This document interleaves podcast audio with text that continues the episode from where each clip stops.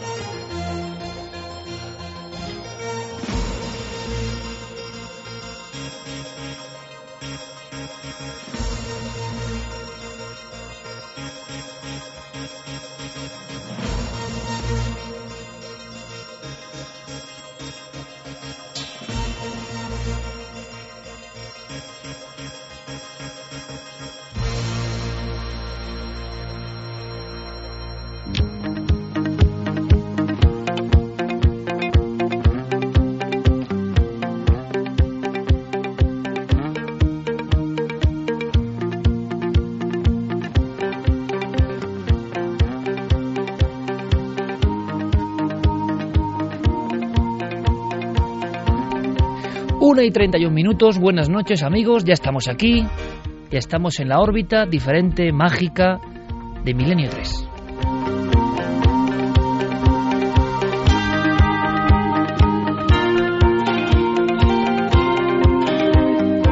Por cierto que lo primero un agradecimiento porque recientísimamente eh, la propia dirección de la cadena SER nos comunicaba el enorme eco de este programa, especialmente en todo lo que significa el mundo digital, las redes sociales.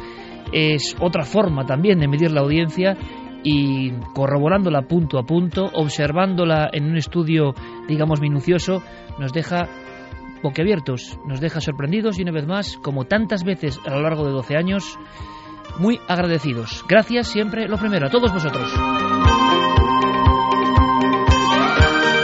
Porque Milenio 3 es el programa de la radiodifusión en castellano más descargado, más compartido, más escuchado en la red del mundo.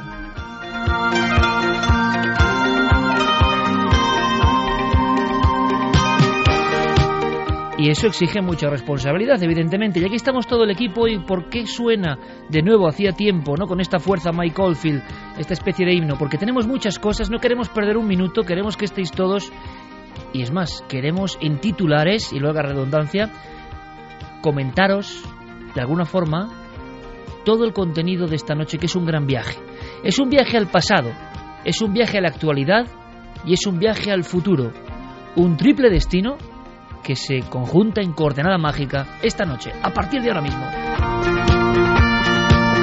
Con Noel Calero en los mandos técnicos de este sonido tan especial, de este sonido tan diferente, con Fermín Agustín en la redacción, con Javier Pérez Campos, compañero, buenas noches. Buenas noches, Iker. Hoy vamos a viajar también al mundo del cine, hacía tiempo que no lo hacíamos, pero para revisitar un clásico.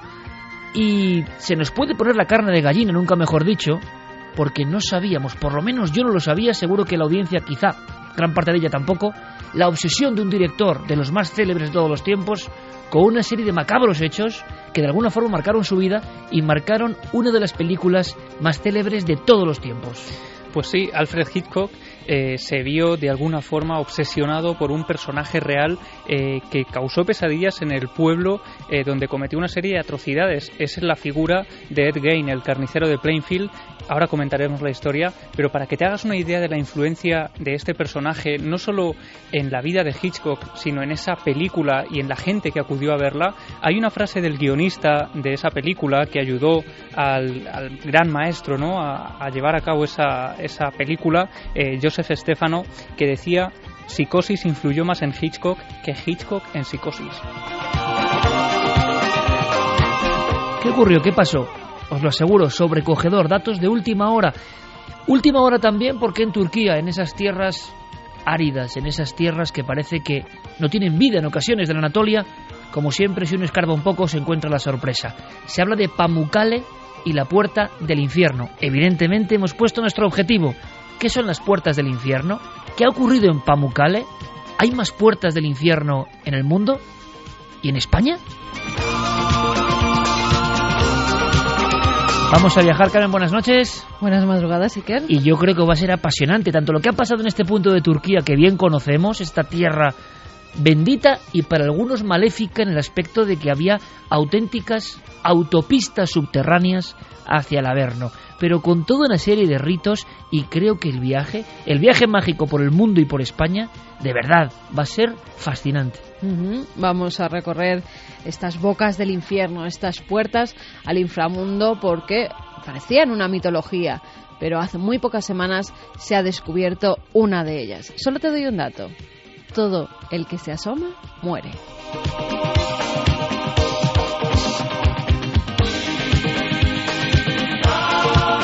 Don Santiago Camacho, compañero, buenas noches. Buenas noches, Iker. Eh, preocupado con el asunto de Corea del Norte por el que casi todos nuestros amigos y amigas nos preguntan constantemente que Santi hable de Corea del Norte, que Santi hable de Corea del Norte.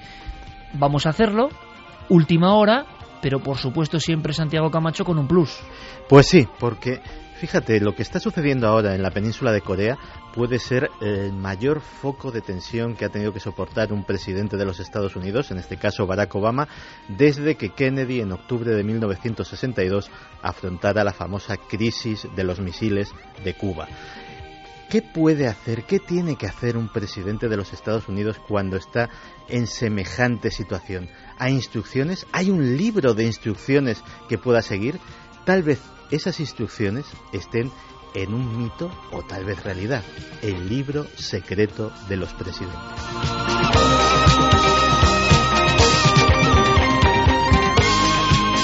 ¿Cómo suena Mike Oldfield? Nuestra nave está ya surcando los espacios infinitos siderales de las ondas de radio, que precisamente más allá del tiempo, dentro de milenios, seguirán prolongando su magia por las estrellas. Estamos en comunicación, estáis ahí. Solo falta, evidentemente, abrir las puertas, no del infierno, sino las puertas digitales, que nos permiten observar vuestro latido. Guillermo León tiene todo preparado sus tentáculos llegan a tres direcciones concretas. Carmen. Pues claro que sí, que como siempre esas direcciones, las de las redes sociales, Twitter, Facebook y Google Plus, nos tienen que buscar Nave del Misterio y ahí ya están todos nuestros amigos comentando algunos de los temas que hemos avanzado. Y también nuestro correo electrónico, milenio3 con número, arroba cadenaser.com. Por cierto que una de las fotos más famosas de todos los tiempos seguro, cuando pasen siglos y se revise, por ejemplo, el momento de la renuncia del Papa, tendrá que ver con un relámpago, ¿os acordáis, no? Pues es importante el concepto relámpago, el día del relámpago, porque será una cosa que vamos a comentar esta noche. Es una obra, es un libro de JJ Benítez. Tenemos algo importante que deciros en torno al día del relámpago, pero para saberlo hay que estar atentos. Comenzamos el viaje a nivel compañero y lo hacemos con una secuencia de una película de Nicolas Cage.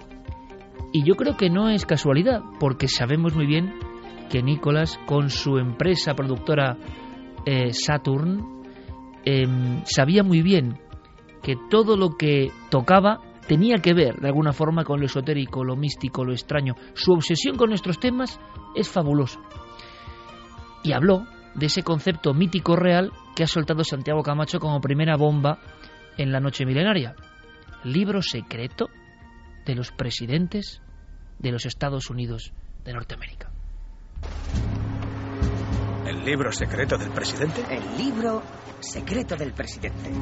Resulta que es una recopilación de documentos para presidentes, una especie de diario secreto solo al alcance de presidentes. No me refiero únicamente al asesinato de Kennedy para que lo sepáis. Los 18 minutos y medio que faltan de las cintas del Watergate. ¿Realmente llegó el Apolo a la Luna? ¿Llegó? ¿De verdad? Y la guinda del pastel. El área 51. Vamos, Riley, eso, eso es un mito. ¿Estás segura, Abigail? ¿No estás? Ese libro existe. ¿Por qué me lo cuenta aquí fuera? Porque dentro soy agente federal y aquí le hablo como amigo. Ven. ¿Sabe dónde se guarda ese libro? Solo lo sabe el presidente actual. El libro pasa de un presidente a otro y cada uno elige su propio escondrijo. Usted es del FBI, ¿no puede conseguirme? El único modo de ver ese libro es que le elijan presidente. Bueno, nunca se sabe.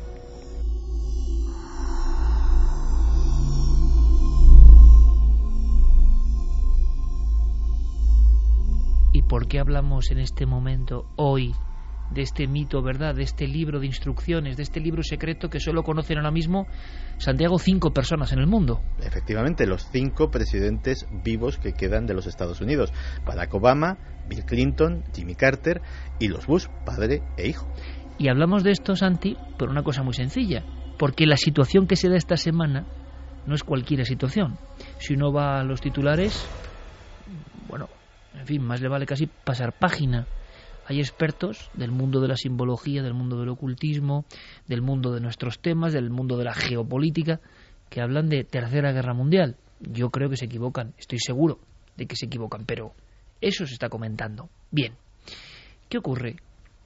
Que hace unos días Santi dejaba varias trazas de investigación, comentó unas webs concretas para seguir, digamos, con información privilegiada lo que está pasando de verdad en Corea del Norte, esas amenazas, Hace unas nueve horas se hablaba de dos misiles de cabeza nuclear colocados sobre las lanzaderas en Corea del Norte. Esto no ha ocurrido nunca.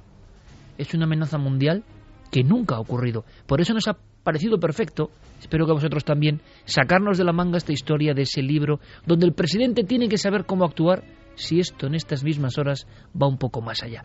En un minuto, Santi, antes de hablar del libro, situación actual pues la situación, eh, dábamos unas eh, trazas, como muy bien has dicho en el programa anterior, para tranquilizar a la, gente y que hubiese mm, las posibilidades reales de que hubiese conflicto.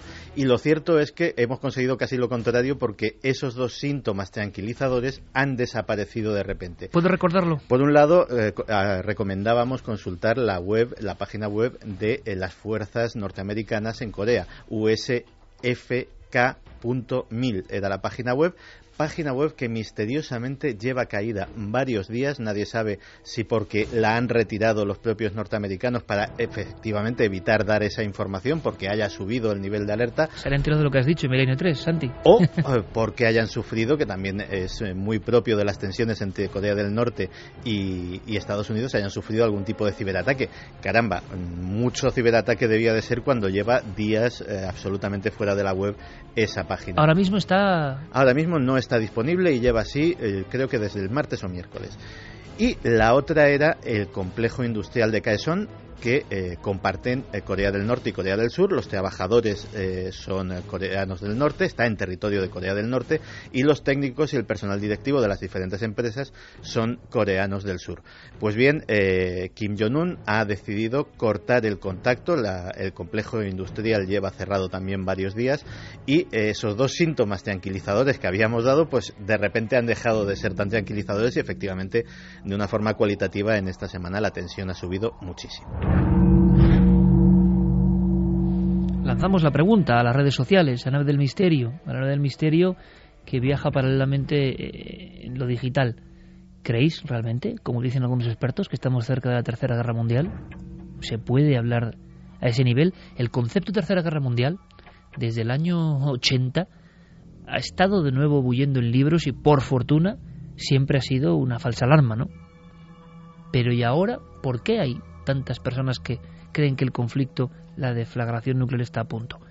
Bien, em, el presidente, en caso de que esto se, se agrave, se cuenta, se dice que tiene una forma de actuar. Y hay varios elementos curiosísimos. Antes de hablar del mítico libro, hay una cosa que no es tan mítica, que es tremenda, que es, tú lo has comentado en alguna ocasión, Santiago, que es un maletín que va esposado a la muñeca de un hombre y que tiene que estar a cierta distancia del presidente ahora mismo.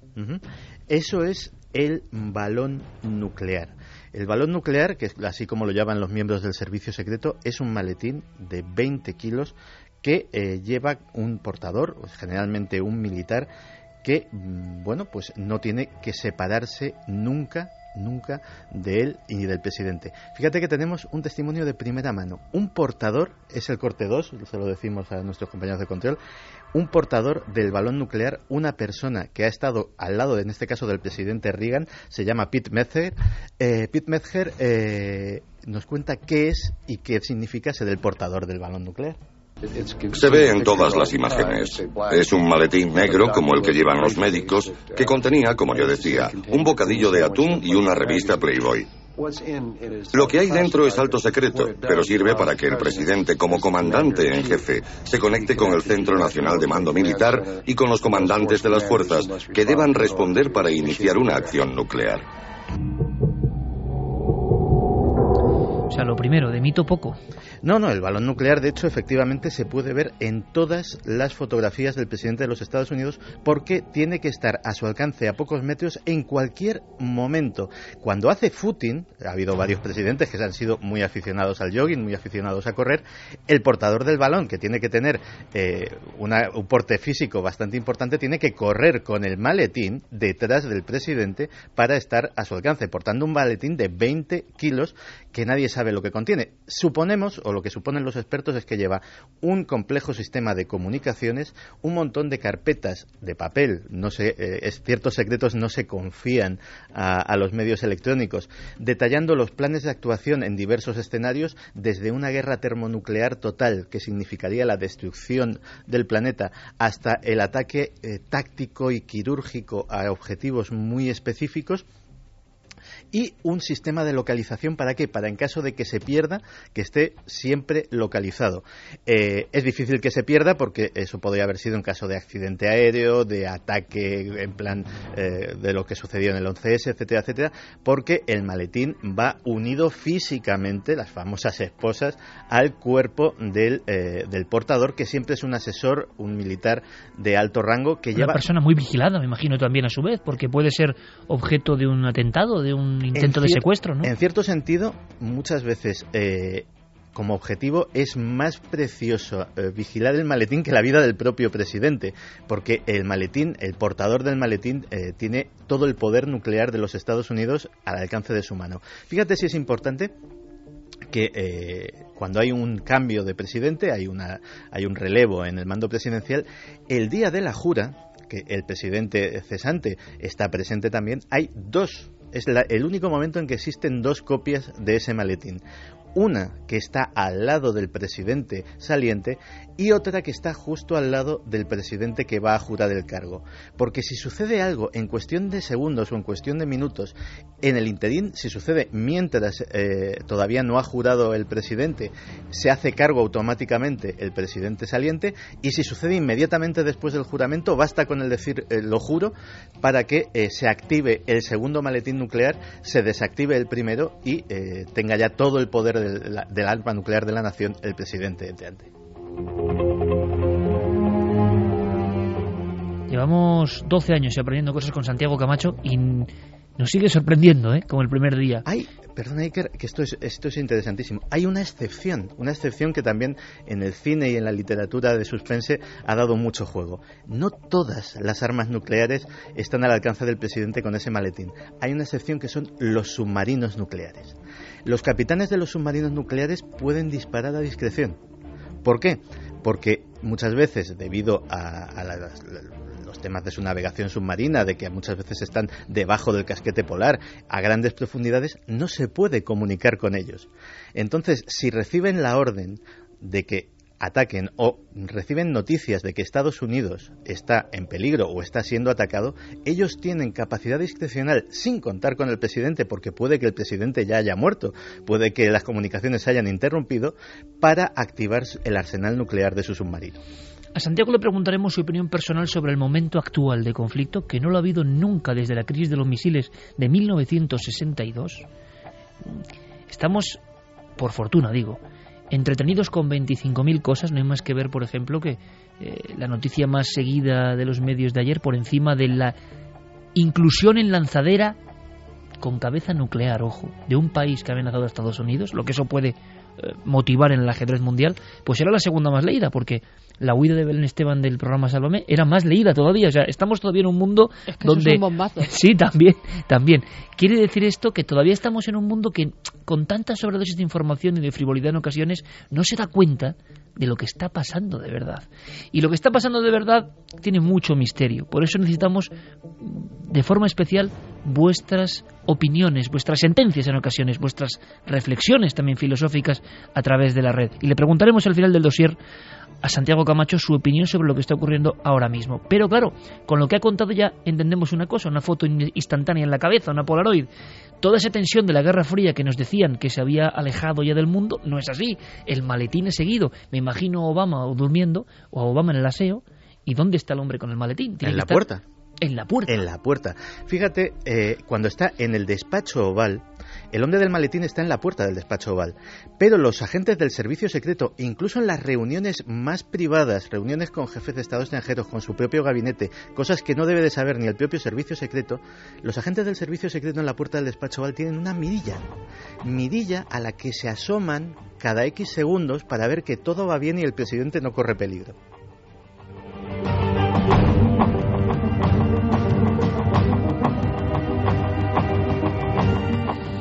Bueno, pues con esta imagen tan clara, tan diáfana, que solo puede contar en la radio española Santiago Camacho, ahí está, ¿no? Estamos viéndolo. Bien, situación a día de hoy, ahora mismo, complicadísima.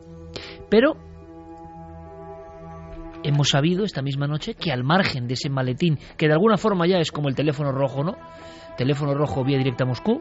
Mm, la Guerra Fría de los 60 era con un teléfono de esos antiguos.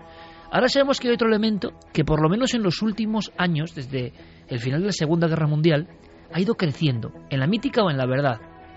Ese libro de instrucciones, junto al maletín que se pasan como un legado los presidentes de la nación más poderosa de la Tierra, hay un libro, un libro o qué exactamente? Porque Santiago ha dicho una cosa interesantísima, y es que ante la amenaza de una posible mm, guerra que o incluso catástrofe de ámbito solar o cósmico que afectase especialmente a los equipos informáticos donde está toda nuestra vida, se ha hablado de, y es un bonito tema, o terrible tema, apocalipsis digital, todas nuestras fotos, toda nuestra vida, todos nuestros archivos, todas nuestras cuentas, todo borrado, por ejemplo, por una gran deflagración de corona eh, solar, una lluvia de fuego del sol de máxima intensidad podría hacerlo. Entonces resulta que en pleno siglo XXI los grandes secretos, los grandes misterios vuelven a estar en papel, en carpeta.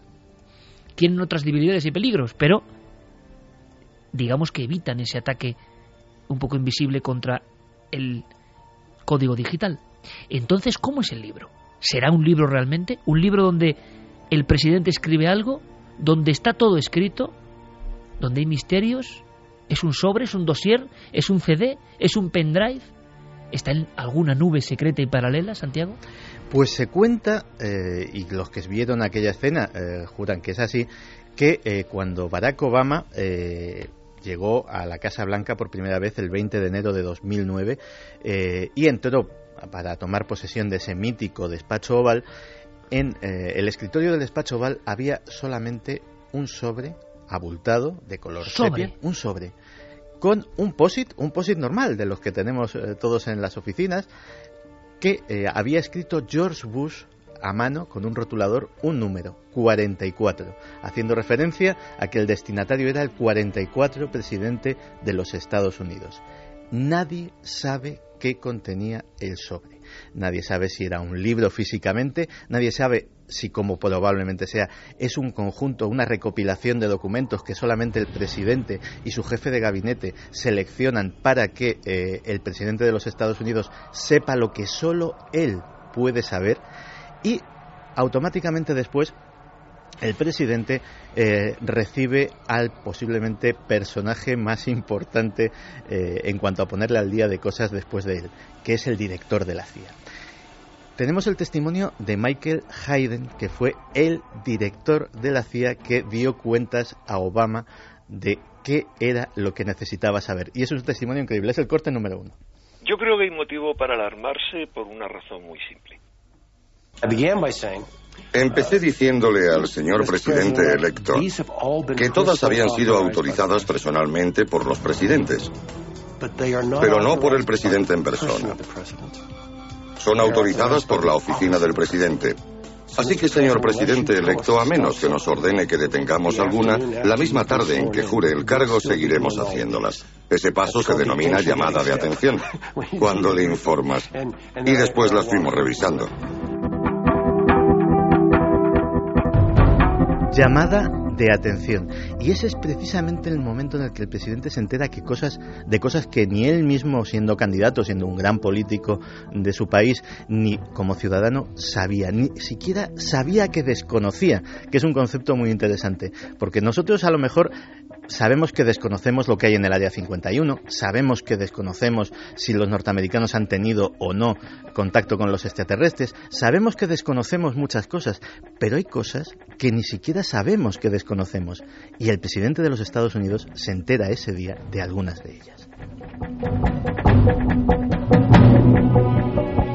Hablamos, por tanto, de asuntos tan importantes como los eternos misterios, que yo creo que por sabidos y por repetidos, quizá esta noche os interesen menos, Área 51, Roswell, eh, recuperación de tecnología de origen desconocido, nuevas tecnologías eh, que podrían acabar con algunas instauradas en la Tierra desde hace mucho tiempo, pero, y siendo muy interesante evidentemente, hay otras cosas increíbles, agencias paralelas, pactos o relaciones con sociedades secretas, bueno, vamos descifrando el libro secreto. ¿El libro o el sobre o los expedientes secretos? Fíjate hasta qué punto un presidente de los Estados Unidos se puede llevar sorpresas ese día que Harry Truman, cuando tomó a la muerte de su antecesor eh, el puesto en plena Segunda Guerra Mundial, el día que se hizo presidente de los Estados Unidos se enteró de que existía la bomba atómica. Él no lo sabía. Él, siendo el vicepresidente, desconocía ese secreto, ese arma secreta que el ejército ponía en ese momento a su disposición. O sea que el presidente cuando de alguna forma toma el cargo, no ese cargo público que vemos en esa ceremonia bastante austera, por otro lado, muy a la americana, muy normal, sino cuando llega a leerlo, imaginamos en el despacho o a las olas, el contenido de ese libro sobre, es cuando él mismo, imagino, con los ojos como platos, se da cuenta de cosas que son inconcebibles y que solo se transmiten entre ellos. Por lo tanto, grandes cartas del mundo nuestro del misterio también pueden estar ahí escondidas. Por supuesto. Y algunos secretos de un edificio emblemático.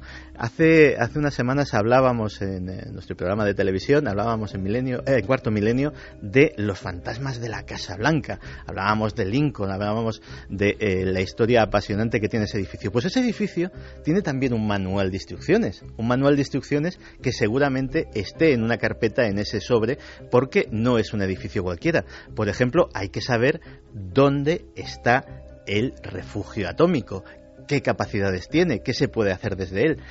Michael Bond, asesor de Reagan, eh, nos habla de ese refugio atómico. Está en el sótano del ala este. Es un antiguo refugio antiaéreo de la Segunda Guerra Mundial con una puerta muy grande y pesada.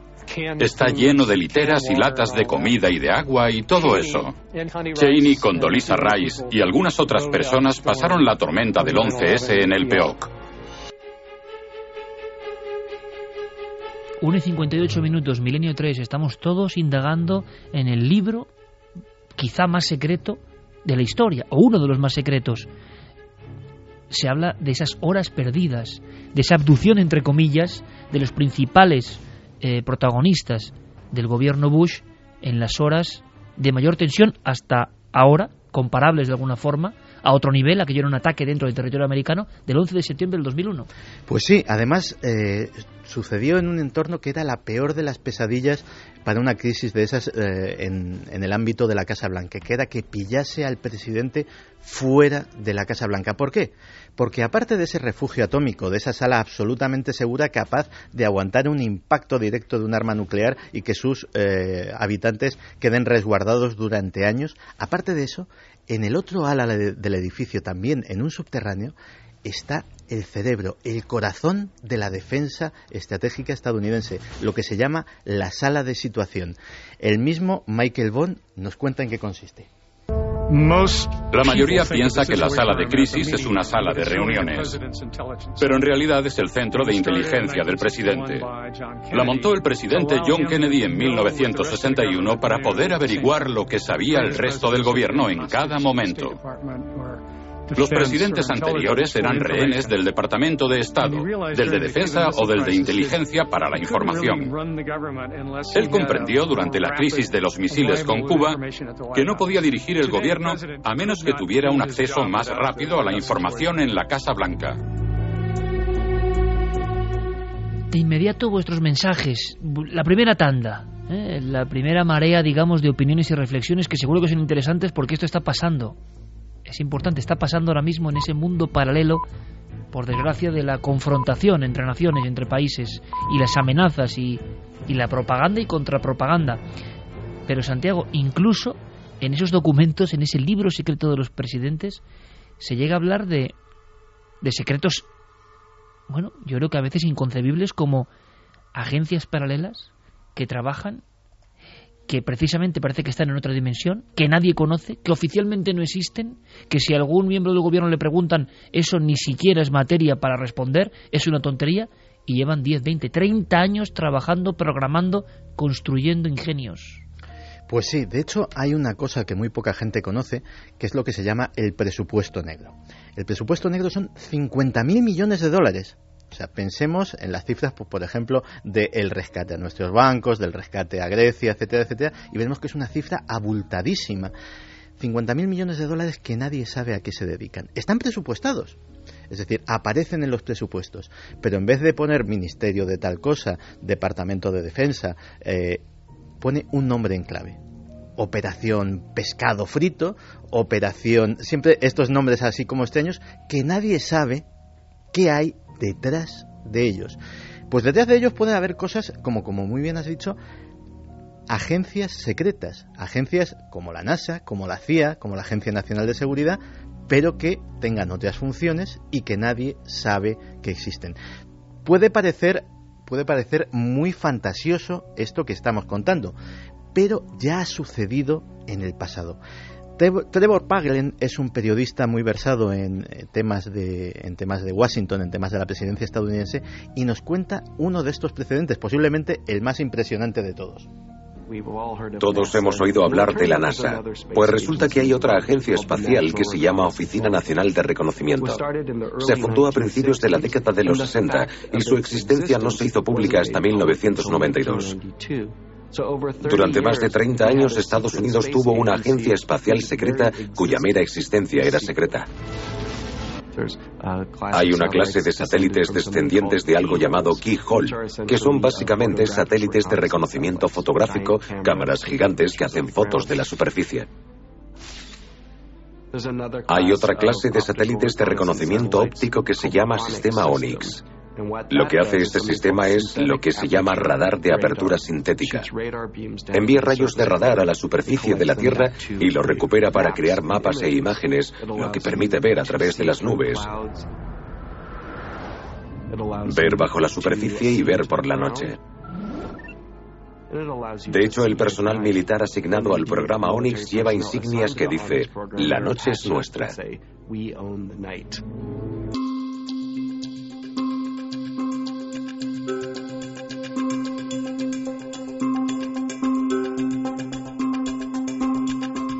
La noche es nuestra, ese es el lema.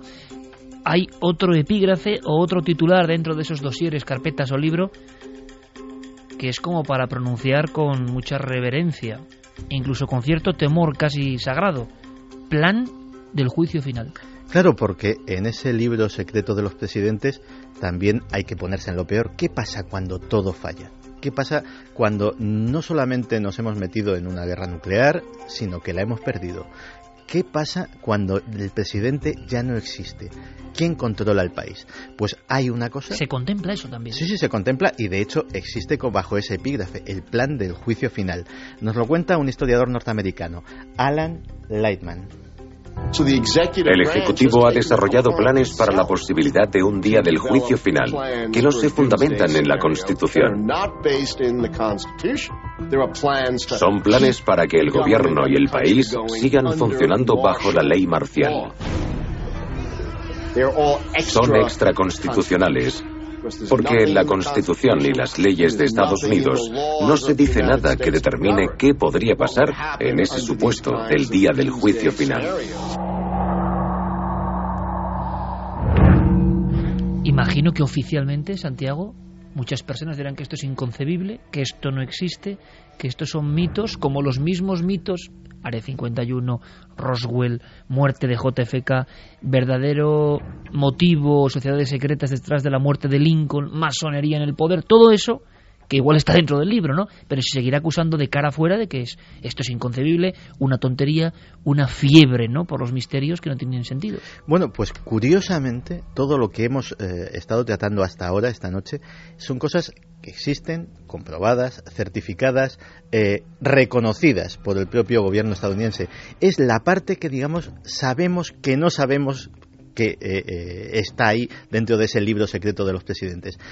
El grueso está la parte que tanto el próximo candidato como nosotros no conocemos. Él, afortunadamente, lo conocerá el día que tome posesión y no sabemos lo que se encontrará. No sabemos si se encontrará con visitantes de otro planeta, no sabemos si cuando abra la carpeta que ponga Kennedy eh, se llevará una sorpresa o se confirmará la versión oficial, no sabemos si habrá una cinta magnetofónica, una cinta de cassette con los 18 minutos perdidos de las conversaciones de Nixon en el caso Watergate, 18 minutos de un hombre que lo grababa absolutamente todo y que misteriosamente desaparecieron camino a los juzgados. ¿Desaparecieron como como las cintas originales de la llegada del hombre a la luna?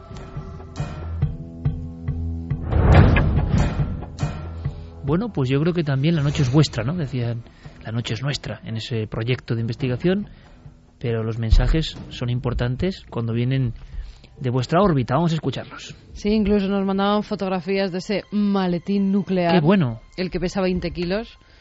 Queda bastante miedito, ¿eh? Sí, sí. Está un poco viejo, ya lo podían cambiar. En fin, vamos con vuestros mensajes. Marco Antonio Alvarado dice todo una bomba, pero no nuclear, sino una bomba de humo. Imaginaos que se estará moviendo en la sombra mientras nos tienen entretenidos y preocupados con un presidente coreano montado en una cabeza nuclear apuntando a la Casa Blanca. O sea, bomba de humo, todo lo que está pasando ahora mismo con Corea. Ahora le preguntaremos. Una imagen de cómic para que no veamos lo que de verdad están moviendo en la sombra. Un saludo milenarios y tranquilos. No les interesa apretar ningún botón.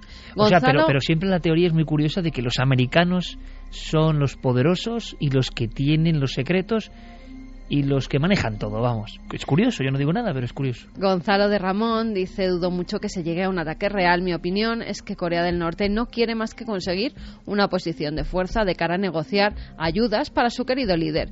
Eh, para que éste además pueda presumir frente a su pueblo que Occidente cedió ante su poder. El problema sería que a uno de esos soldados desplegados en su particular teatrillo se le vaya la mano con algo. Juan Antonio Sanz nos dice que vivió varios años en Corea del Sur. Lo que me quedó claro es que los surcoreanos sí se toman siempre en serio las amenazas de los norcoreanos. amenazas que siempre esconden una razón detrás. Necesidad de la, cúpula, de la cúpula de Corea del Norte, de afianzarse, de poder ante eventuales grietas en el régimen o bien el reclamo de un nuevo estatus en Extremo Oriente para garantizar el suministro de alimentos y energía al norte. Mandamos, por cierto, un gran abrazo a nuestro amigo Juan Antonio Sanz, un grandísimo periodista y amigo de esta familia milenaria. David Contreras dice buenas noches a todos milenarios. Como siempre, interesantísimo tema. Recuerdo haber visto algo del libro secreto de los presidentes en la película De la búsqueda, cuando Nicolas Cage secuestra al presidente para preguntar por dicho libro. Cancela dice increíble que nuestra seguridad esté encerrada en un simple maletín. Lucía dice el águila con el rollo de papiro en la pata derecha, el símbolo del libro secreto del presidente.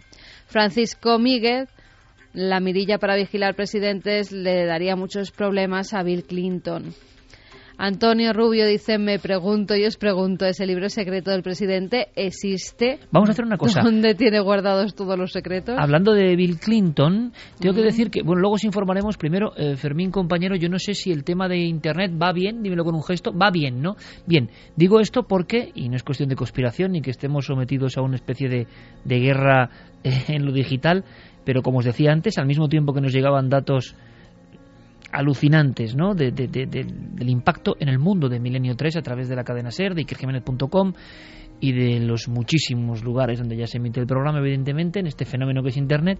Bueno, pues parece que en las últimas semanas, y de inmediato nosotros lanzamos la queja porque queremos que os llegue el programa nítido y como debe ser, a través del dispositivo móvil, de las tabletas, donde Milenio 3 también es líder mundial de difusión en castellano, el programa más descargado, pues resulta que eh, era tanto, digamos, el tránsito de personas al mismo tiempo y la gran cantidad de personas también de, Latinoamérica que se unen, ¿no? Y, que parece que en las últimas semanas están uniendo eh, de alguna forma exponencial, casi. Bueno, pues eso produce cortes de alguna forma en el fluido de la línea, en la información. Es muy molesto para muchas personas que además ya han abandonado, yo lo entiendo, ¿no? Yo, sé que Carmen, claro, vivo con ella, claro, es mi mujer, pero ha vuelto a la radio antigua y eso me encanta, ¿no? Nosotros tenemos no sé cuántos iPad, ordenadores, pero para escuchar la radio, esa radio antigua, entrañable, donde por cierto y, me vais a permitir este lapsus, la radio se oye como estamos ahora aquí, con una, sin ningún tipo de compresión y exactamente como se emite. Todavía por la radio la sensación es diferente. Pero bueno, es cierto que imagino que hay un gran porcentaje de personas que ya sea a través de Internet eh, o con la aplicación de, la cadena SER o de y lo escuchan. Entonces eran cortes permanentes, se hacía casi imposible. Estamos haciendo con nuestro compañero Jeremy Martínez, con las personas de técnica, digamos, encargadas de todo esto en la cadena SER, un esfuerzo y me cuentan que hoy parece que va la cosa bien. Si tenéis algún problema, nos lo comunicáis. Desde luego, eh, estamos para El sonido va bien, pero en Facebook están todos los mensajes desbaratados, no siguen una línea de tiempo. Bueno, sí, eso lleva pasando también un tiempo y imagino que el pobre Guillermo León está enloquecido también con todo esto. Seguimos con mensajes. Vamos con más mensajes. Eh, José Ramón López dice, ¿cómo estará hoy ese famoso reloj que mide lo cerca que podemos estar de una guerra mundial o del fin del mundo? Perfecto para continuar. Se lo preguntaba yo a Santi en la redacción hace un tiempo y me dijo que es que se, se hace cada año, ¿no? Se actualiza anualmente. Creo que es en mayo. Eh, o sea que estaremos estaremos dentro de un mesecito, poco más ¿Y o si menos. pasa algo antes no nos enteramos no. de cómo está la cuestión. Digamos Tenía que, ser mensual por lo menos, ¿no? Sí, la verdad es que pues, se, se, le ocurran poco los, los de la Asociación de Científicos Escuchamos a Enrique de Vicente como ejemplo de las personas que llevan mucho tiempo pensando, yo creo que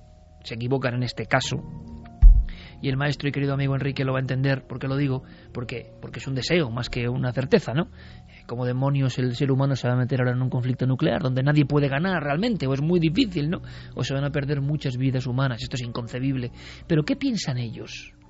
¿Lo escuchamos, Santi? Vamos a escucharlo porque Enrique nos da una visión, como siempre, heterodoxa, pero muy interesante. Yo creo que hay motivo para alarmarse por una razón muy simple. Vamos a ver, eh, Corea es un país de zombies para mí y está dirigido por, por un individuo que para mí es un acomplejado y que trata de emular las grandes hazañas de los dos grandes líderes que fueron su padre y su abuelo.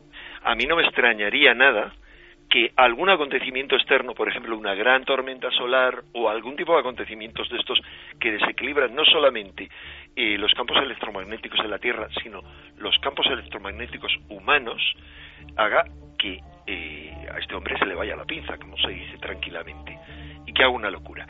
Eh, lo que yo creo es que lo que trata una vez más es de conseguir una respuesta por parte de Estados Unidos, por ejemplo, en forma de contribución económica, que es lo que ha hecho anteriormente, chantajearles. Un chantaje, eso es, digamos, la tesis eh, más generalizada entre los analistas de todo el mundo. Sin embargo, Enrique tiene también un análisis muy fino sobre la postura de China en este asunto. Es el gran peligro aquí, ¿no? No, en realidad, fíjate que muchas veces desde Occidente vemos a China como el gran peligro, pero justo en este caso puede convertirse en todo lo contrario, en un factor equilibrante que pudiera parar, que pudiera frenar de una manera muy sutil o a lo mejor no tan sutil, dependiendo de cómo escalasen las circunstancias, a su vecino coreano. Ya está anunciado por parte de China con el que Corea tiene un tratado de mutua ayuda desde hace mucho tiempo que eh, están desplazándose tropas hasta la frontera con la intención de entrar a proteger las instalaciones nucleares coreanas porque esas podrían ser, no podrían ser, seguro, tendrían que ser en cualquier conflicto el objetivo prioritario del ataque norteamericano con armas convencionales, pero eso podría desencadenar, en el peor de los casos, eh, una contaminación eh, comparada con la cual un lugar que tú conoces muy bien, Chernóbil, sería un juego de niños. Y esa contaminación nuclear afectaría de forma inmediata a una parte de Rusia, que es la más próxima a Corea, mm, muy poco poblada, pero a buena parte de China.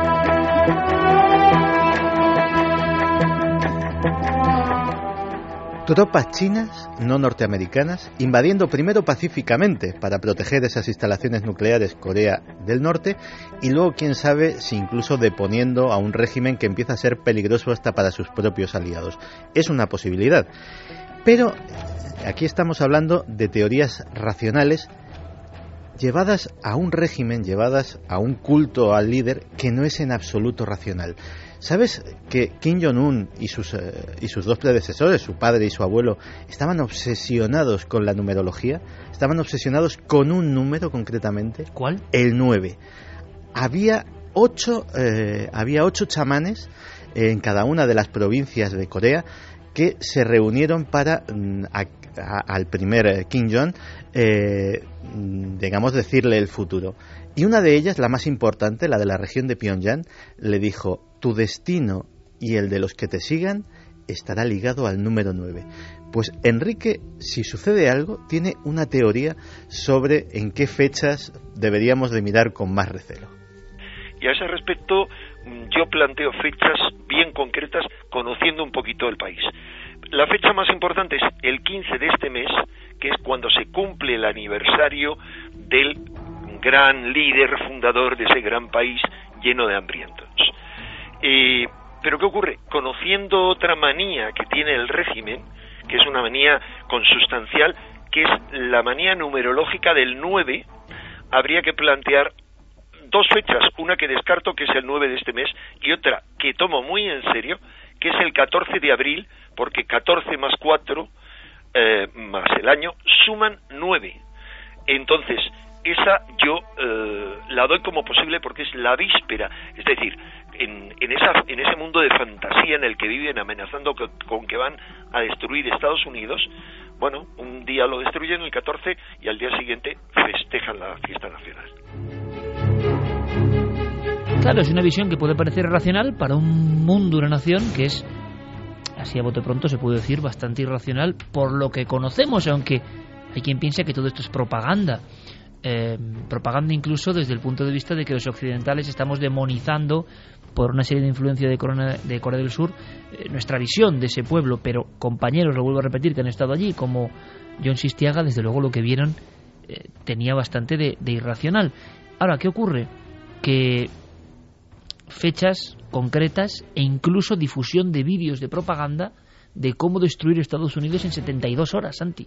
Sí, en Corea del Norte. Es que estamos hablando efectivamente de un país y de un régimen y de una personalidad eh, que no son en absoluto convencionales. Eh, los vídeos de propaganda eh, que se han difundido hoy en la televisión norcoreana eran absolutamente eh, increíbles. De hecho, se pintaba a la población norteamericana empobrecida, eh, tomando sopas de caridad. Así está en Estados Unidos, no como nosotros, que vivimos bien. Eh, y un ataque, un ataque automático que en 72 horas destrozando Corea del Sur, tomando a todos los rehenes norteamericanos que hubiera en el país y con eso negociando con los Estados Unidos, se podría conseguir la victoria.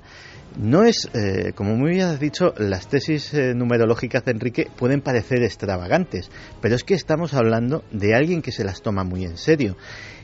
La familia Kim Jong solo se alimenta de granjas que llevan el número 9, de hecho, son los alimentos del 9 y esas granjas, como en todo, como se suele ser costumbre en los regímenes comunistas, van numeradas, la granja 1, 2, 3, 4, 2000, pues eh, las granjas número 9 son las encargadas, son las mejores, lógicamente, de proveer de alimentos al eh, presidente y a su familia.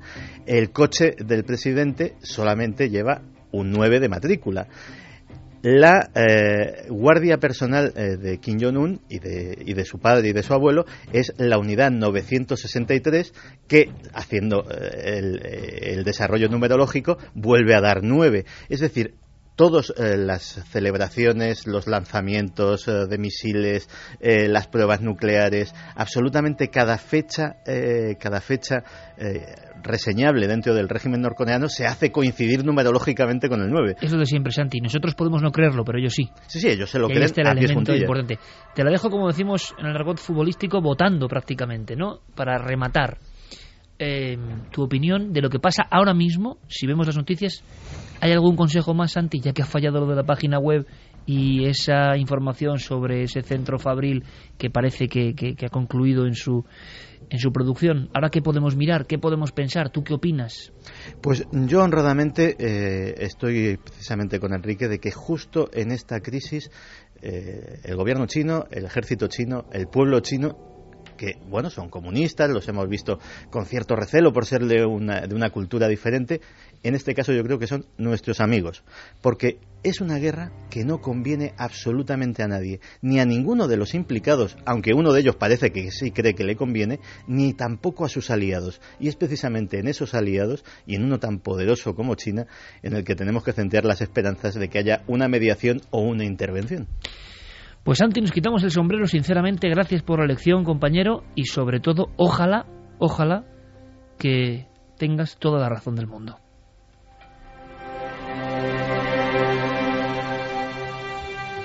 Y mientras tanto, ocurren otras muchas cosas. Siguiente ráfaga, aunque sea muy breve, Carmen, pensamientos, abuela pluma, sobre esta cuestión que parecía ya anacrónica, ¿no? Después de la Guerra Fría, después de la caída del muro de Berlín, después de que el mundo de alguna forma perdiese su tensión permanente entre dos formas de mirar la realidad, encontrarnos con una tensión con misiles, cabezas nucleares, lanzamiento, amenazas, esto sonaba increíble ya, esto quedaba fuera de los libros de texto, ¿no? ¿Qué opináis? Pues mira, Raúl Palma nos dice, hablando de los presidentes de los Estados Unidos y su primera reunión con la CIA, me acuerdo que Barack Obama era todo sonrisas hasta aquella tarde que tuvo el briefing con la CIA para ponerle al corriente de todo. Se puede ver en una entrevista posterior que dio Barack Obama cómo esa sonrisa había desaparecido por completo. Lo quedaría por saber lo que se dijo en esa reunión. Jeremías dice la Tercera Guerra Mundial será por el agua o el coltán. Eliberto, como en el libro del Club, del Club Bilderberg, hay personas que manejan nuestras vidas como si fuera un juego. Jorge Berrocal son fanáticos acólitos desinformados de una cúpula de poder con delirios de grandeza. Corea del Norte es impredecible para todos. Sí, pero ojo, el Club Bilderberg y muchísimo antes del Club Bilderberg, o sea, desde el principio de la historia, los dirigentes han jugado con la humanidad y con las guerras. Ellos no iban a batallar, ¿eh? Mandaban a los jóvenes a matarse por banderas de no sé qué. Y eso ha ocurrido siempre, ¿no? No ahora. Sombra Norceste dice, y yo me pregunto, ¿los presidentes que dejan el cargo no corren peligro de que filtren esa información de alguna forma? Interesante pregunta, Santi. Pues en el caso de los presidentes de los Estados Unidos es que el hecho de ser presidente eh, ya te marca de por vida. Tienes escolta del servicio secreto para siempre. O sea, eh, hay esos señores que te miran por la mirilla, van a estar mirándote por la mirilla el resto de tus días. No puedes renunciar a ella. Eh, vas a estar. Madre mía, toda la vida eh, vigilados, perseguidos. Pero un compromiso de vida. Pero el equipo de el equipo de guardaespaldas del servicio secreto de un expresidente de los Estados Unidos puede ser de 20 o 30 personas, o sea, de 20 o 30 trajeados de negro, como suelen ser los Pero se le puede ir la boca a un expresidente en una rueda de prensa o en unas declaraciones. es es, eh, no es imposible, o sea, desde luego no es en absoluto imposible, pero tienen que darse unas circunstancias muy extrañas. Posiblemente el único, el único peligro grande que ha habido últimamente fue el, caso desgraciado de Ronald Reagan, sobre todo que eh, tuvo, tuvo una enfermedad de Alzheimer. Afortunadamente, para los secretos que guardase, fue eh, apartado por completo de la vida pública a partir, de, a partir del diagnóstico. Y es curioso porque hablábamos de esos cinco personas cuando Barack Obama no, miento. Lo hizo a iniciativa de George Bush hijo. George Bush hijo cuando iba a cederle el mando a, a Barack Obama, el día antes celebró una cena, una reunión en la cual esas cinco personas estaban invitadas y solo ellas. Solo los cinco presidentes de los Estados Unidos. Era la primera vez que se hacía los cuatro salientes y el que iba a entrar al día siguiente se reunieron. Era como si esos cuatro le fueran a decir lo que le esperaba, le fueran a avisar, le fueran a dar el testigo de ese libro secreto. ¿Y qué sabrán esos cinco invitados a la cena? ¿Qué sabrán? Eh, ¿Con qué podrían deslumbrarnos a nosotros que somos pobres mortales que seguimos preguntándonos mil cosas. Hay cinco personas, quizá otras en el mundo, que saben grandes verdades que siguen siendo lejanas y que algunas nos las disfrazan, nos las disfrazan de mitos, ¿no? Para que no preguntemos, para que no sigamos insistiendo y quizá algunas son verdad. Santi Bill Clinton, creo, precisamente Bill Clinton, que preguntó de inmediato por algunas cosas eh, nada más jurar el cargo, pregunto por qué. Bill es curiosísimo. ¿eh? Bill Clinton, según llegó, ni libro secreto ni nada. O sea, pregunto, eh, ¿quién mató a Kennedy? ¿Tenemos extraterrestres? ¿Es verdad lo del Área 51?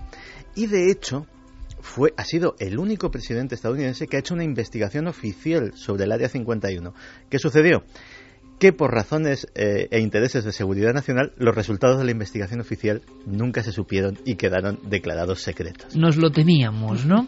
Mientras tanto... preguntó por cuántas becarias iba a tener, ¿no? Mientras tanto, en el Pregunto por dónde estaba el punto ciego de la mirilla, dónde no se ve.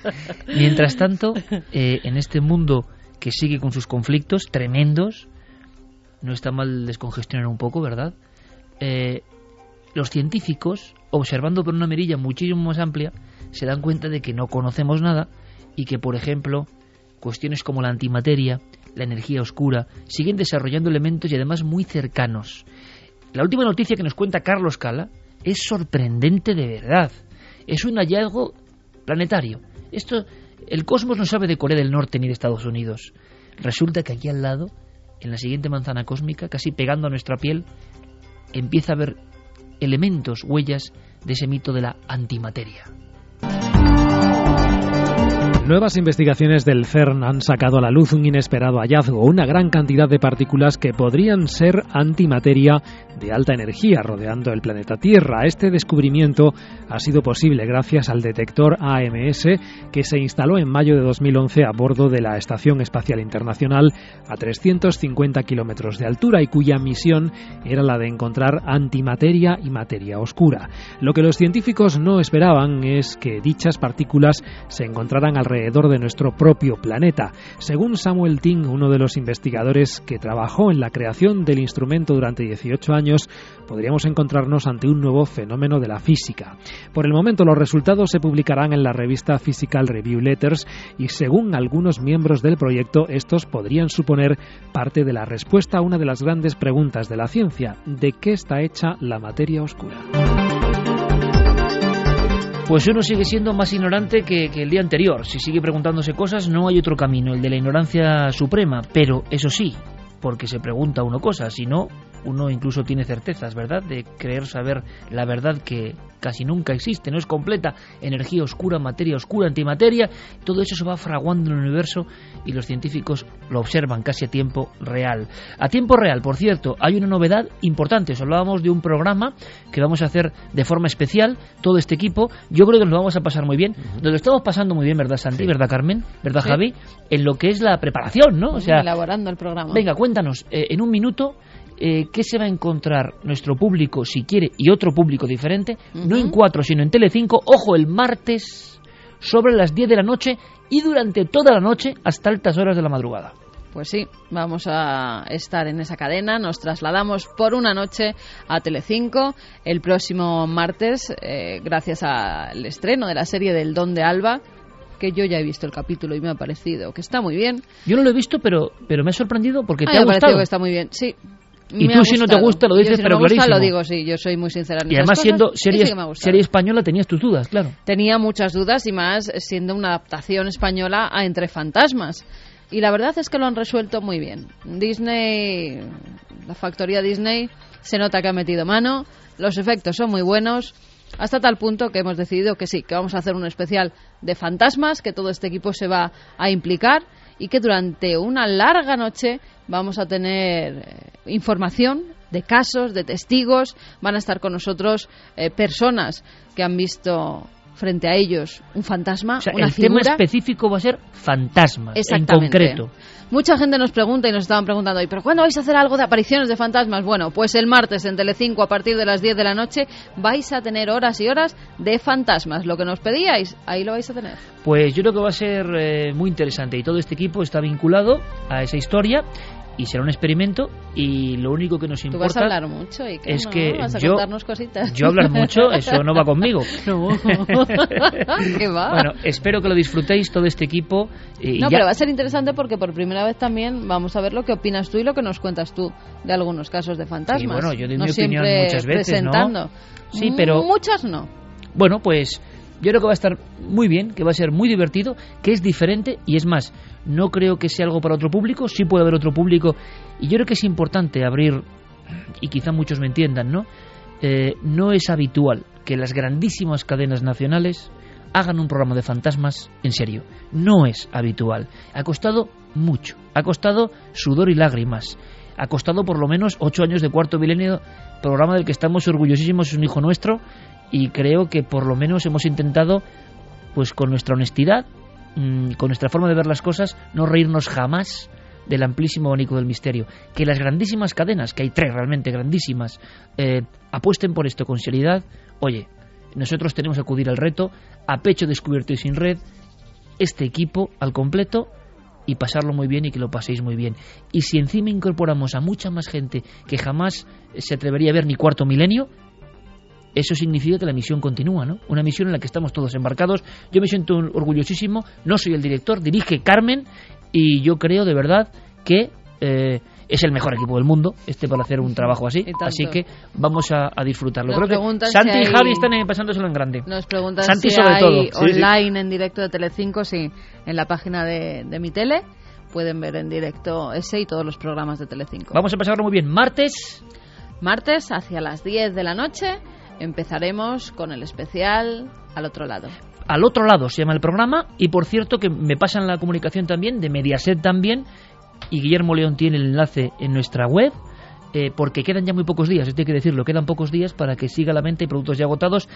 Eh, mm, de esa forma los productos de Cuarto Milenio. Lo tenéis en la web de ikerjiménez.com directamente y en la web de Mediaset. Si queréis acudir a ellos, ya quedan muy poquitos días para esa hornada limitadísima, que yo creo que se convertirá en mítica con el tiempo, de esos productos, camisetas, gorras y un montón de cosas de Cuarto Milenio. Ahí están. Dicho todo esto, con este espacio importante y abriendo un hueco, nos marchamos a viajar hacia las puertas del infierno. Que no es mal viaje, ¿eh? No es mal viaje, sobre todo si se hace de esta forma, con una noticia, con un hallazgo con grandísimos maestros comentando cosas que de verdad son para notar y sobre todo con esta música, porque sigue la ciencia eh, escrutando el mundo de la música y sigue comprobando que la ciencia cambia nuestras células, la música, perdón, cambia nuestras células, nuestra percepción. Y cuando uno va a una puerta del infierno, acompañándose, por ejemplo, de las increíbles sintonías de Indus Dance, claro, ¿cómo no va a cambiar todo?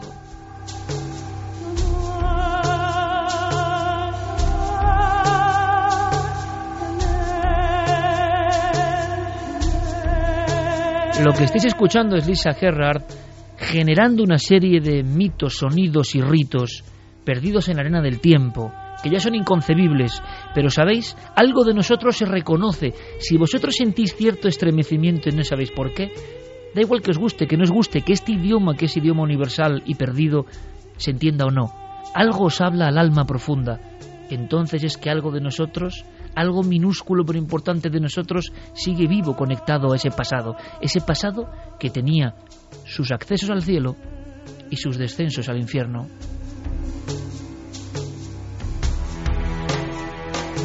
Por cierto, antes de contaros y de Carmen os dé los datos de la última noticia, esta misma semana se hablaba de descenso, puerta del infierno, puerta de Hades, Plutonía, reino de Pluto o Plutón. Dios olvidado, en Turquía, ni más ni menos.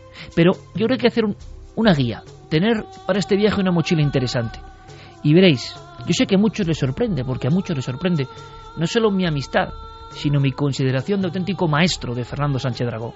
Porque otra cosa es las butads, las cosas un poco lanzadas que yo no me las creo, y ese tipo de cosas. Yo hablo del maestro, del maestro que hizo Gargoris y el libro básico que yo le vuelvo a recomendar si queréis entender lo que es la España mágica, la patria mágica inmortal, lo que somos, lo que fuimos y lo que ya casi no se entiende. No se puede mirar uno al espejo sin saber lo que fue. Eso hizo Sánchez Dragó en el 78. Durante cinco años, 73 y 78, recorrió España como ningún otro sabio. Y bien, de acuerdo, todo el mundo me dirá o gran parte, no, es que no sé qué, parece mentira, Sánchez maestro. Para mí es un maestro por su obra, por su obra. Y hemos conseguido, ojalá un día podamos ir a visitar los lugares de Gárgoles y Avidis, saber algo más de puertas del infierno y plutonías en el mundo y en España. Pero como digo, el mundo en aquella época, en la época del hallazgo que nos va a contar Carmen, no es el mundo de ahora. El mundo de entonces tenía unos mapas, mapas concretos, que se transmitían, como decía Santi, como el libro de los presidentes, solo entre iniciados el iniciado o iniciando podía ser un héroe que para conocerse a sí mismo tenía que descender a veces al infierno. Qué hombres aquellos, qué mujeres aquellas que se interrogaban a sí mismos en catacumbas, con músicas como esta, en noches como esta.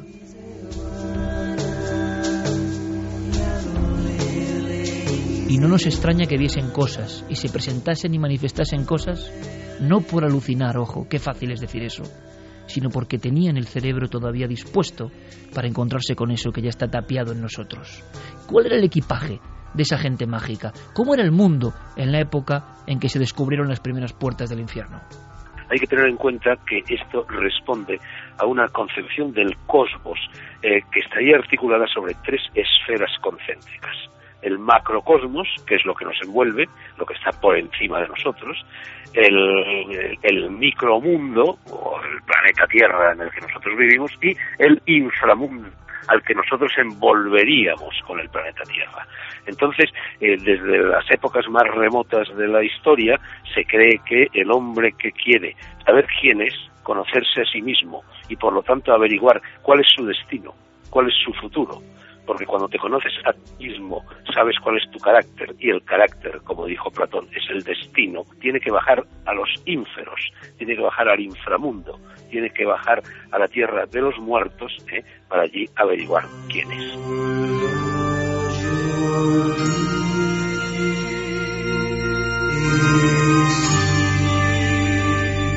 A mí se me pone la carne de gallina porque me imagino al iniciado al que quería saber algo más, al que quería distinguirse de la plebe, al que quería tener el conocimiento en una cueva o en un cráter o en un lugar con el que va a contar Carmen, acercándose al final de unos gases tóxicos, y allí aparecía la sibila o el enviado, y la sibila cantaba con voz y le transmitía el secreto a través de lamentos como este.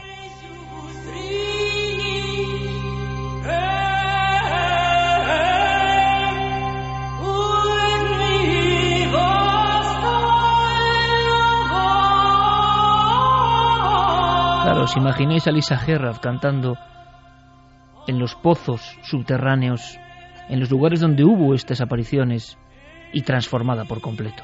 Teníamos un mapa de algunos de estos sitios de descenso, no solo al infierno en el lado negativo, sino al lugar donde el hombre se encontraba con su espectro, con su espejo, con su verdadero yo, con lo que no queremos ver en muchas ocasiones. ¿Qué ha pasado esta misma semana? Es alucinante hacer un clip con algo que ha pasado que los arqueólogos con su visión científica desentierran. No lo entienden muy bien, pero lo desentierran. Pues sí, que esta misma semana Francesco D'Andrea, que es profesor de Arqueología Clásica de la Universidad de Salerno, ha dado a conocer una de esas entradas al infierno.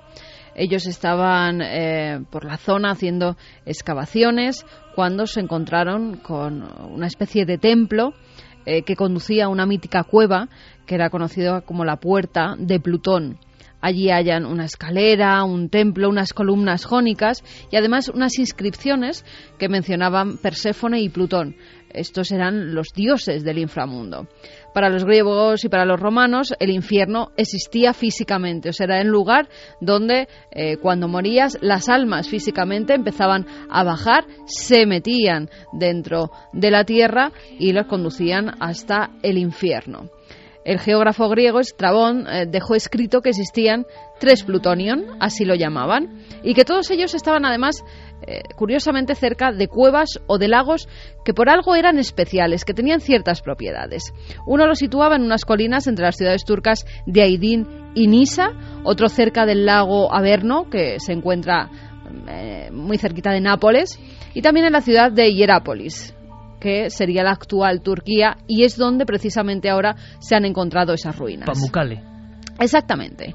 A esta última eh, le dedica un profundo estudio porque acude hasta ella, él visita físicamente esta entrada al inframundo, incluso eh, dice que es un lugar lleno de misticismo, lo deja por escrito, pero que también hay mucha maldad, porque según escribe, y te relato sus palabras, ese espacio está lleno de un vapor denso y brumoso, por lo que apenas se puede ver el suelo. Cualquier animal que pasa a su interior encuentra una muerte instantánea.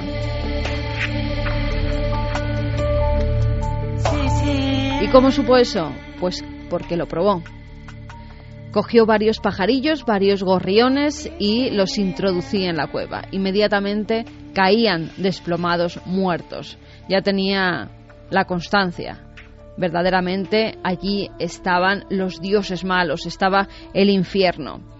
Además, eh, históricamente ya estos arqueólogos mm, sabían que eh, se hacían ciertos tipos de rituales en la zona. Han encontrado una gran piscina. En esa piscina, al parecer, los sacerdotes, los que, pues en cierta forma, llevaban los rituales en la zona, descansaban allí durante muchas noches para intentar contactar con los espíritus. Además, eh, tenían ensoñaciones. En esas ensoñaciones, pues preguntaban cosas. ¿Te acuerdas de cuando estuvimos en Cádiz? Claro en unos lugares que se llamaban como de incubaciones, ¿no? Esas ensoñaciones se producían porque era un lugar mágico, porque estaba cerca eh, de respuestas que podían dar mientras dormían. Y preguntaban, exactamente, pues esto era una especie de templo del sueño. Es más, tanto griegos como romanos peregrinaban hasta allí, muchos de ellos para conocer cuál iba a ser su futuro, qué iba a suceder, qué iba a pasar. Y en los sueños se presentaban entidades que daban informaciones concretas. Uno ahora dice, los sueños, sueños son. Nos han acostumbrado a que los sueños son una especie de papelera de nuestro Windows interno. Y de papelera nada. Estos antiguos, que yo siempre lo digo ya desde que lo contó Santiago Camacho, que para ellos seríamos tontos del pueblo por muy estudios que tengamos ahora mismo, pues esos sabían muy bien que los sueños tenían una vertebración, un significado, que esas deidades en ciertos lugares se colaban en el sueño como si fuesen una aparición y revelaban cosas clave de tu vida. Pues en este caso los sacerdotes, los elegidos, hacían eh, un verdadero espectáculo ante los que iban a visitar aquel lugar mágico. Ya de principio a todos los que iban, a todos los peregrinos les daban un pajarillo, para que ellos mismos comprobaran cómo ese animal moría incluso solamente con acercarlo a la entrada de ese inframundo. Pero no solo eso, cogían un toro, lo metían dentro y enseguida el toro caía desplomado. Claro, tú imagínate para los peregrinos aquello lo que, lo que suponía y más cuando esos sacerdotes tenían cierto poder divino. Eran unos espectáculos tremendos los que se realizaban allí, pero sobre todo lo que se intentaba era contactar con los dioses, con los espíritus de más allá y también con los dioses oscuros porque a ellos iba a ir mucha gente de la que peregrinaba hasta el lugar. Sepamos algo más en concreto de Pamukkale, de alguien que conoce muy bien la zona, un arquitecto experto en levantar proyectos en eh, arquitectura antigua, Carlos Sánchez Montañés. Conoce bien Pamukkale, eh, se sabía que existía, muchas veces la leyenda indicaba un sitio. Y hasta el transcurrir de los siglos no se comprobó con los picos y las palas que lo que parecía leyenda, como el caso de la famosa Sibila de Cumas, que aquí contamos esta misma temporada, resulta que era verdad, que la gente no alucinaba y que no solo gases tóxicos, gases eh, malignos generaban ciertos ambientes, sino que en esas pruebas extremas es como el iniciado de la masonería que se coloca en esa sala, ¿verdad Santiago? Esa sala oscura a veces se le da un cráneo, dicen los que saben de esto. La sala de meditación. La sala de meditación. Imaginadlo por un momento, ¿eh? creyendo en esto. Y mira la calavera que es la muerte y se pregunta quién es él y tiene un diálogo con su yo profundo. En esta vida en la que casi nada parece tener sentido, se encuentra el sentido en esos momentos clave. Bueno, pues imaginaos estos momentos clave con ritos como los ritos de Gnosos o los ritos de Eleusis, de los que no sabemos ya nada, por una cosa muy curiosa, porque a pesar de que pasaron miles y miles y miles de personas durante siglos por los mismos lugares, casi todos guardaron el secreto, cosa que hoy sería imposible. Bien, Carlos Sánchez Montañés, como arquitecto, sabe algo más de Pamukkale. Toda ciudad romana que se precie tenía que tener un mundo patet, una puerta al inframundo. Y además, en el momento de la fundación, se hacía un ritual específico para los dioses del inframundo. Lo que ocurre es que en Iriápolis, que es un lugar, Iriápolis ya significa ciudad santa, ciudad sagrada, es un lugar que por su emplazamiento en la antigüedad, tanto en el mundo eh, griego como en el mundo romano, tenía una importancia muy grande, porque es un lugar con unas fuerzas, digamos, telúricas del, subsuelo muy poderosas, es un lugar donde eh, todos los castillos hoy que se conocen turísticamente, los castillos de Pamukkale, que son los castillos de carbonato cálcico. Eh, luego también hay lugares donde, allí mismo, donde hay una cierta reactividad, por supuesto, la emanación de gases tóxicos como puede ser el CO2, hace que todo sea realmente espectacular, es monumental y espectacular. Y por lo tanto alcanza una notoriedad en el mundo romano muy grande y por lo tanto podemos decir que se ha descubierto la puerta del inframundo de Plutón más importante y más conocida en, a principios de nuestra era, que es la que ahora tenemos noticia.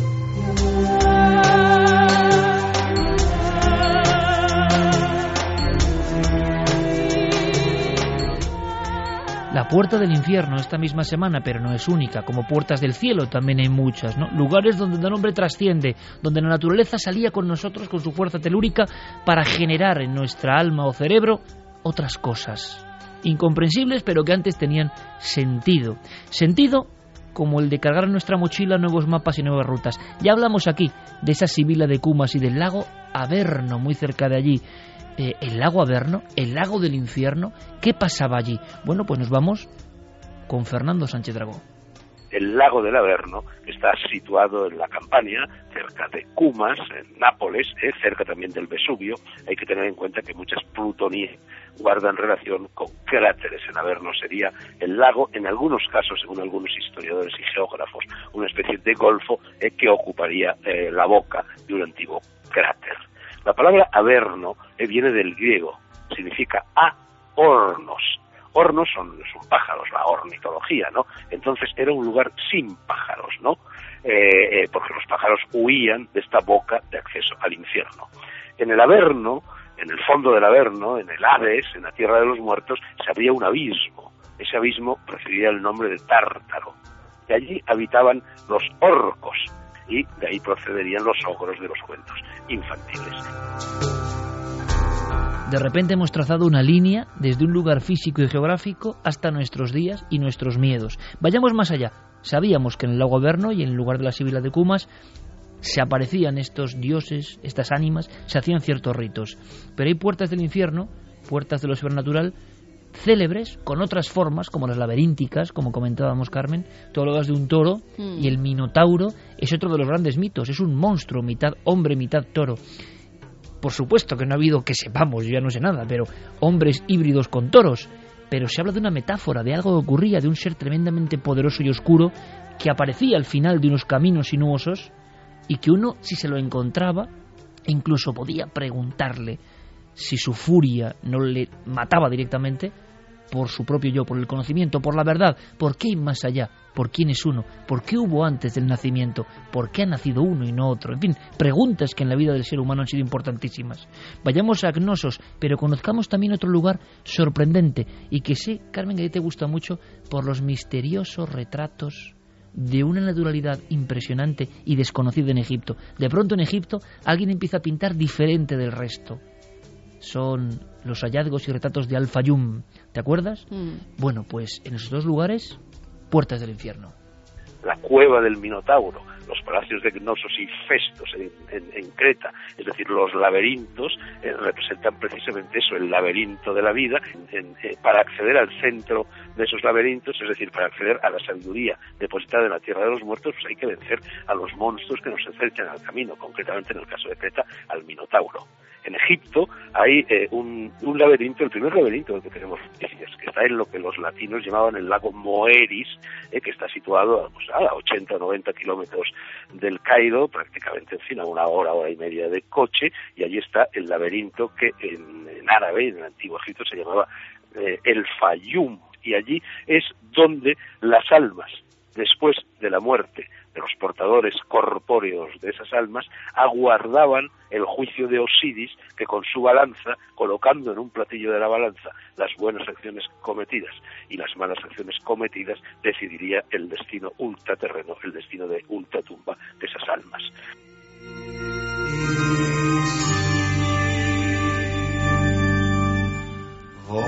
Yo se lo decía a Javier Pérez Campos como joven amigo, compañero, colega de andanzas, ¿no? Se lo decía porque, mmm, aparte que él tiene, yo se lo di, Gárgoles Yavidis, como un regalo, es como un libro secreto de los presidentes, ¿no? Para alguien que uno aprecia y que dices, aquí hay una sabiduría, cada uno que lo tome, que lo interprete y que el libro le hable de forma diferente en diferentes etapas de su vida, ¿no? Pero esto que está contando Dragó, esto es de un nivel hermético, esotérico, cultural y antropológico muy difícil de hilar. Él lo hizo en su día y nos lo recuerda. El Fayum. Carmen, ¿y tú cuando viste los retratos del Fayum? Me acuerdo perfectamente, decías, parece que ya no pintan el sarcófago, pintan un alma, que se representa como el alma en un espejo. Curiosamente, los habitantes de ese lugar. Claro, es que estaban pintando en madera ese rostro, lo que quedaría de el alma de ese difunto. Y además de una forma tan precisa, con esos ojos eh, que parece que te siguen mirando. Es que esa es la clave.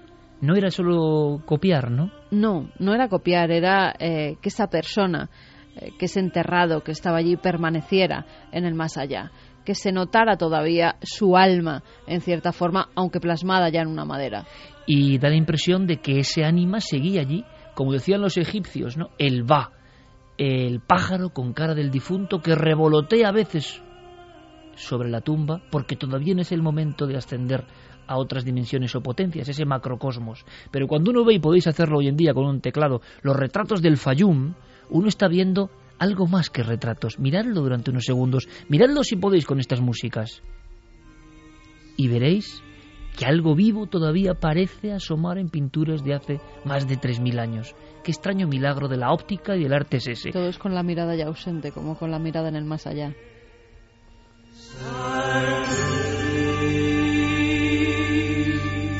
Este viaje que os proponemos es un viaje que iniciaron muchos sabios antiguos en nuestro país también. Evidentemente, si yo hablo y un día, si queréis, y fuera de prejuicios y de cuestiones más o menos banales, queréis saber algo más de ese libro de Gárgoles Yavidis, podemos hacer un día en especial. Es un viaje por la España mágica antes que nadie. Ha habido otras grandes guías como las de Atienza, hombre, y Menéndez Pidal y, Marcelino, un montón de intelectuales, Menéndez Pelayo, pero con esta fuerza e interrelación de cosas, comprobándolos in situ y con un bagaje cultural de este nivel, no ha habido. Igual ni habrá. Por eso ahora se lee esa Biblia del misterio español y cuando va a las cavernas descubre cosas que solo se están pensando especular ahora. Drago sabe que era una especie de, no sé si de trance o cualquier historia en la que se metería él, él vio cómo se le revelaba todo eso. ¿Qué hay en España? ¿Qué plutonía se podría destacar en España? ¿Cuáles son las puertas del infierno? Se ha hablado a nivel popular del Escorial y de otras. Más modernas, más manidas. Hay unas más antiguas. ¿Y sabéis la diferencia? Que la gente sigue acudiendo a ellas. Da igual la ciencia, la matemática, la lógica y la racionalidad. Da igual la computadora y da igual lo que digan. A cierta plutonía en España sigue acudiendo la gente con sus muertos, como si algo les obligase a hacer un camino de conocimiento como hicieron los órficos, como hizo Parménides, como hacían los etruscos. Es como ese camino fortísimo dentro del alma que obliga a hacer un rito que uno casi ni entiende, pero algo le catapulta a seguir haciéndolo generación tras generación. No es solo una romería, no es una cosa pintoresca, aunque algunos solo vean esa capa superficial. Es algo mucho más potente, es el alma en su peregrinación. ¿En qué lugar ocurre esto? ¿Cuál es la plutonía española? Lo cuenta el autor de Gárgoris y Avidis. Toda Galicia está llena de plutonías. El viaje a Compostela es una reproducción del viaje al Finisterre que tenían que emprender los héroes iniciáticos del mundo antiguo para asistir en la costa del Finisterre, que no en balde se llama la costa de la muerte, al, al, ocaso, al crepúsculo, al momento en el que el sol se escondía y asistir al día siguiente a la resurrección del sol. Eh, eh, desde este punto de vista, toda la costa de la muerte está llena de plutonías pero lo más significativo de todas estas plutonías españolas se encuentra en San Andrés de Teixido, justamente en el Cabo del Ortega. En San Andrés de Teixido hay una romería, es la tierra de los muertos, y hay una romería a la cual acuden el día 8 de septiembre los gallegos, una romería muy tradicional, y lo hacen acompañados por los muertos de sus familias, a los cuales se les deja sitio en el coche y se les sirve plato en la comida. San Andrés de Teixido, eh, eh, el, San Andrés de Teixido como plutonía es impresionante, porque a muy pocos kilómetros de San Andrés de Teixido, por ejemplo, se abre lo que allí se llama el, el pozo do inferno, el pozo del infierno, ¿eh? Y el pozo del infierno hay un arroyo que se llama arroyo Carón, como Caronte, que baja de ese pozo del infierno está esculpido en la roca viva el rostro del cancerbero. Curiosamente, en San Andrés de Teixido, por ejemplo, no se puede hacer noche. No sé si ahora habrá alguna fonda, algún hotel, alguna hostal, pero cuando yo lo visité, cuando recorría toda España buscando estas cosas para escribir Gargoris y Habilis, no había ninguna fonda, no se podía pernoctar en San Andrés de Teixido porque efectivamente eh, eh, los muertos salen por la noche eh, y entonces los gallegos que iban a la romería tenían miedo de pasar la noche allí.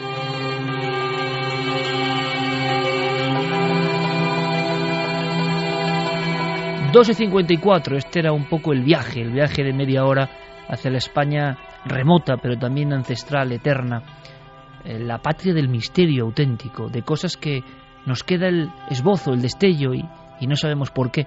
Y solamente acudiendo a viejos libros sagrados o iniciados podemos entender algo. Mi compañero Javier Pérez Campos en la penumbra, a mi derecha, ponía unas expresiones tremendas escuchando a Fernando Sánchez Dragó, porque él, en los Cárpatos, en la Europa del centro y del este, en la Europa de la figura del vampiro, ha vivido algo parecido. El miedo eterno al muerto que de alguna forma no se acaba de marchar y que vuelve. Es el mismo miedo que en los años 70, porque ahora la cosa ha cambiado mucho, quizá la vida de ella ha cambiado mucho, pero no ha tapado del todo la sustancia, la esencia, el alma, porque ese mismo miedo al muerto que no ha recibido su rito ocurre en San Andrés de Teixido cada 8 de septiembre, lo ha vivido nuestro compañero Pablo Villarrubia, historias de garras negras, de muertos que no se les ha honrado, de ese temor, de ese código, de ese código perdido, pero que en la Galicia eterna, como tierra mirando siempre al mundo de los difuntos, una tierra de conexión al mismo nivel casi de Egipto, y que puede estar en España y tener carreteras y estar perfectamente civilizada como cualquier otra tierra de nuestro país, pero que tiene todavía ese alma, ese nexo que no se debe perder, esa romería esa fiesta extraña, ese personaje que sale embozado o crucificado y que miramos como una postal, jijijaja, qué gracia, eso viene de ancestros, de ideas, de conceptos, de arquetipos, de misterios, que fueron esenciales. Y solo, solo para los borricos de hoy, me incluyo, han perdido su realidad, porque ya no la entendemos, porque la hemos dejado de lado. Recomponer esa realidad, ese es otro viaje, un viaje que creo, humildemente, que algunos, los aquí presentes, llevamos haciendo en peregrinación mucho tiempo.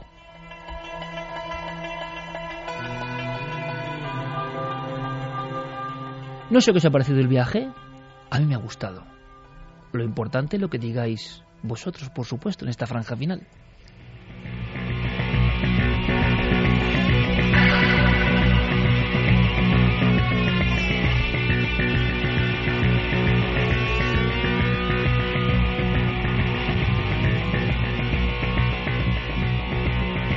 Pues mira, nuestra compañera Clara Taucer nos recuerda que según el dicho, quien no conoce San Andrés de Teixido en vida lo conocerá una vez muerto. Lo había soltado ese Santiago Camacho, pero diciéndolo con los labios, emocionado, embriagado de, de, España mágica, pero sin pronunciar la voz, claro, evidentemente. Jaime dice el equipo esta Semana Santa pasada. Quien no fue de vivo, no, quien no fue de... Y da de muerto quien no fue de vivo. Eso. Mejor no lo digas. En Exacto, déjalo.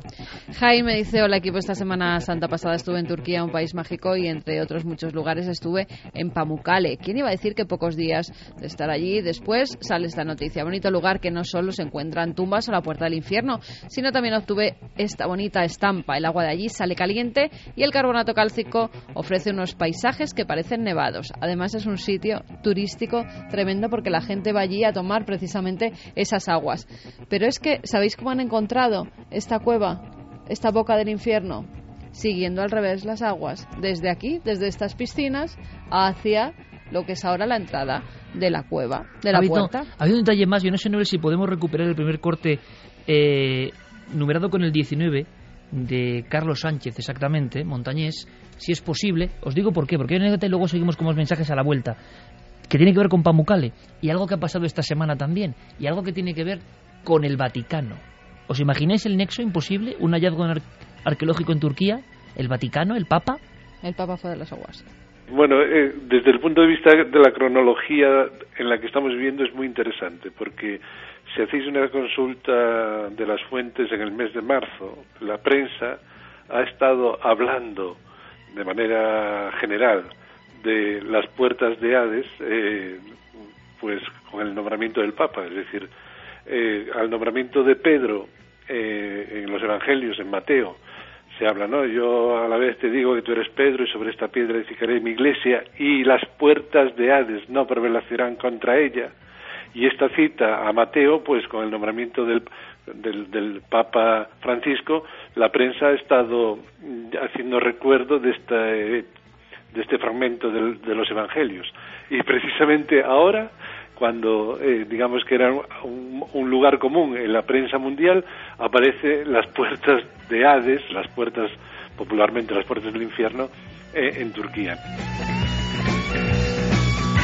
la frase en el nombramiento del Papa, la piedra de la Iglesia tapando las puertas del infierno y lo que ha ocurrido. En fin, seguimos con muchas más informaciones. En apenas unos minutos serán nuestros compañeros con toda la actualidad. Santiago Camacho, mañana nos vemos y el martes también. Vale, ya ve, lo del martes nos lo vamos a pasar todos muy bien, ya lo Seguro. Un abrazo, compañero. Es un, lujo siempre hacer radio contigo. En fin, muchas más cosas en apenas un instante aquí en Milenio 3. El viaje continúa.